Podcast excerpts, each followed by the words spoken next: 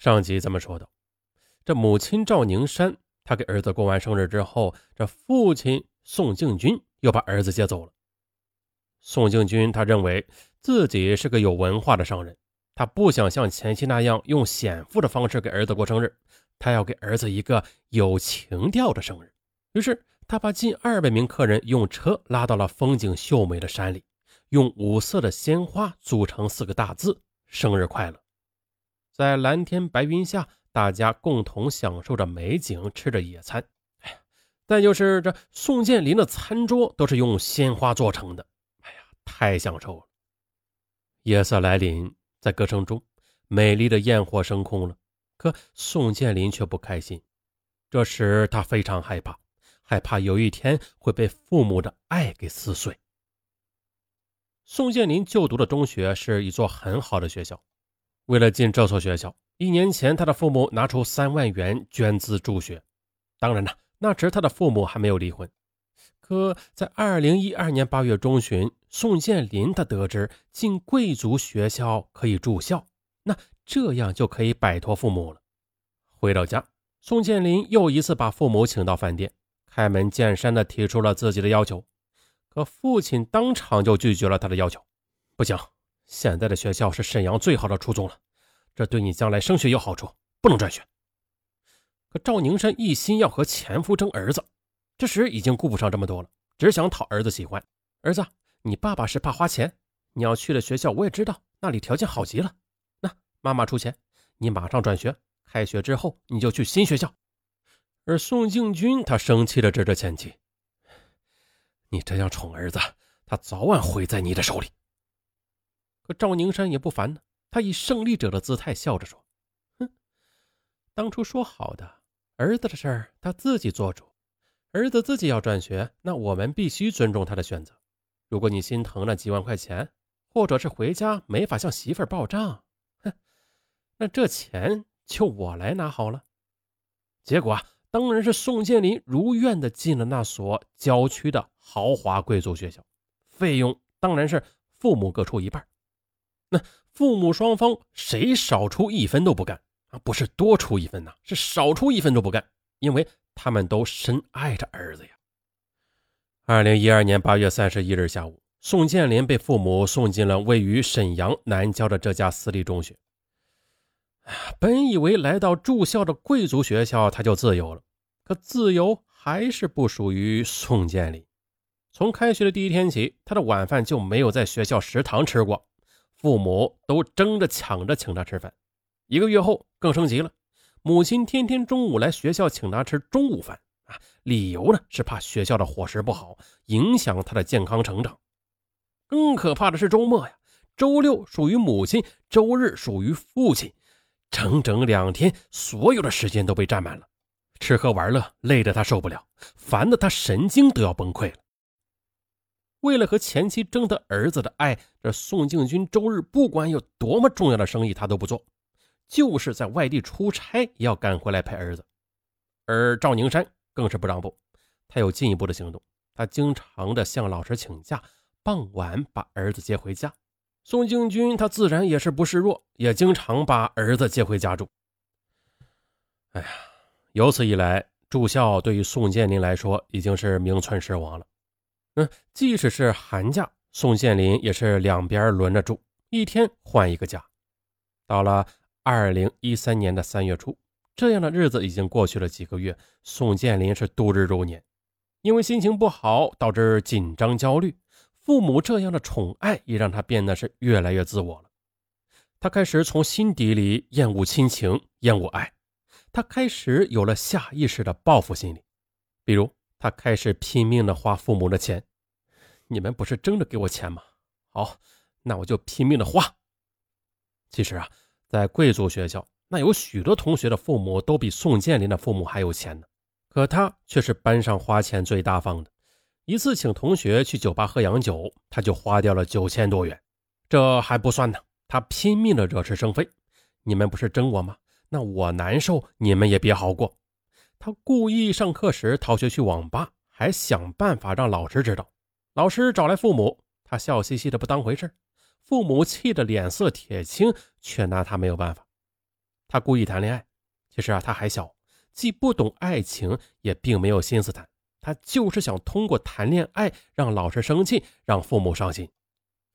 这种情况一直到了二零一三年六月末，宋庆军和赵宁山都意识到了问题的严重性，可他们还是嗯束手无策。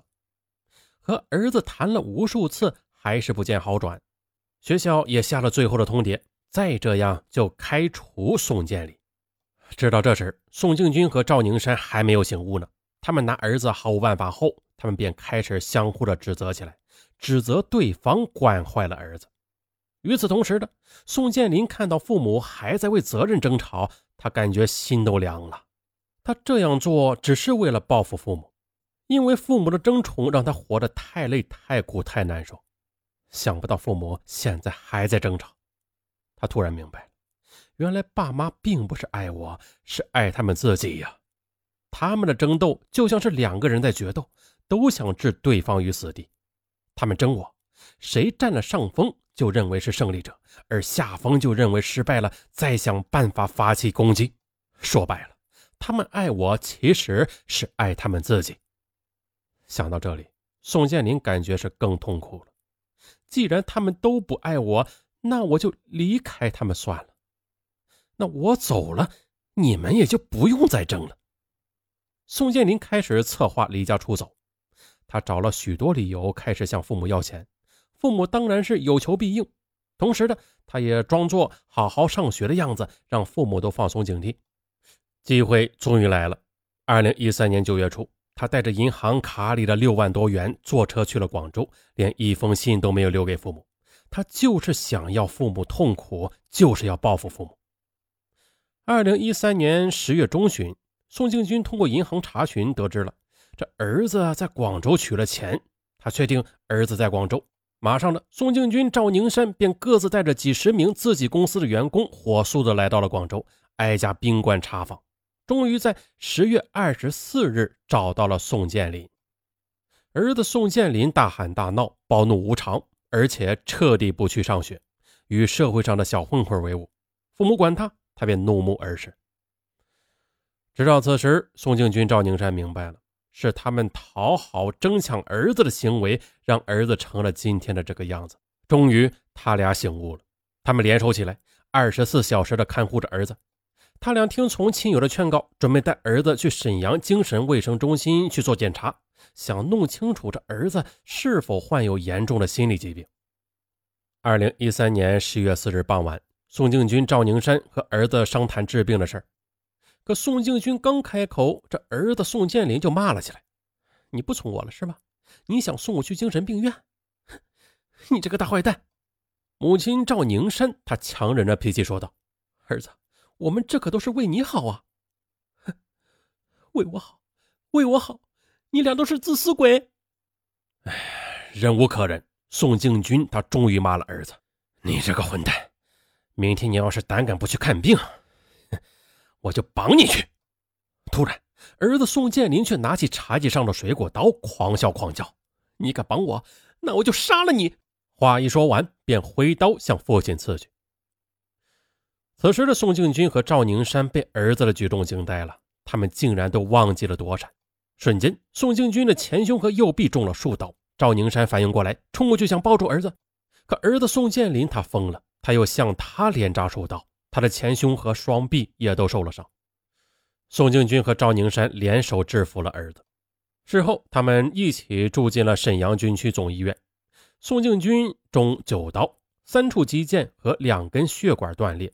赵宁山身中六刀，两根血管被刺断，脸部还有一处肌腱断裂。